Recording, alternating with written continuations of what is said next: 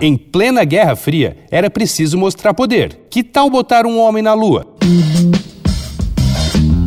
Dois pontos. Uma conversa sobre quase tudo com Daniel Almeida.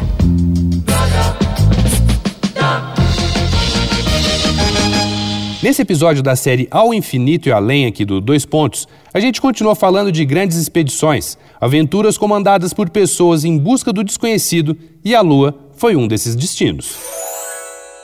Depois da Segunda Guerra Mundial, Estados Unidos e antiga União Soviética se sobressaíram como as duas grandes potências do mundo, o que ajudou a criar um cenário de polarização mundial. Nesse concurso de macheza, uma tonelada de dinheiro foi gasta na área de tecnologia, pensando principalmente em desenvolver armamentos mais potentes, como mísseis e foguetes. Logo depois, passou também a incluir a produção de satélites artificiais. Nessa primeira disputa, os soviéticos levaram a melhor, com o lançamento do satélite Sputnik 1 em outubro de 57. Poucos anos depois, nova canelada dos russos, o envio de Yuri Gagarin, o primeiro homem à órbita da Terra. Os gringos ficaram malucos. Era preciso fazer algo ainda mais extraordinário para ver quem mandava nesse playground de gravidade zero. Era preciso botar um americano na superfície da Lua antes de qualquer um.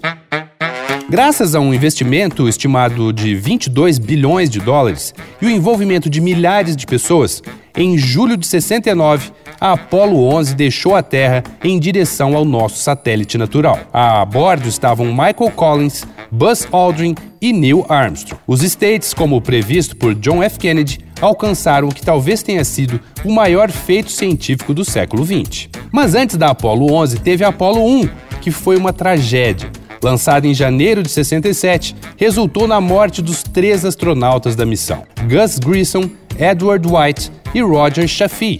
Como dá para imaginar, depois tiveram outras missões, inclusive algumas tripuladas, até que todos os testes de manobras, alucinagem, que é o pouso lunar, e acoplagem fossem feitos, estava tudo pronto para Apollo 11. E de fato, tudo correu bem, apesar de alguns momentos de tensão, mas só de pensar na operação toda que a missão envolvia, um módulo que ficou dando voltas na Lua enquanto o outro pousava em lua firme para depois se projetar dali, se reacoplar a 100 km de altura e poder voltar para a Terra. Fala sério, o gênio humano não é fraco.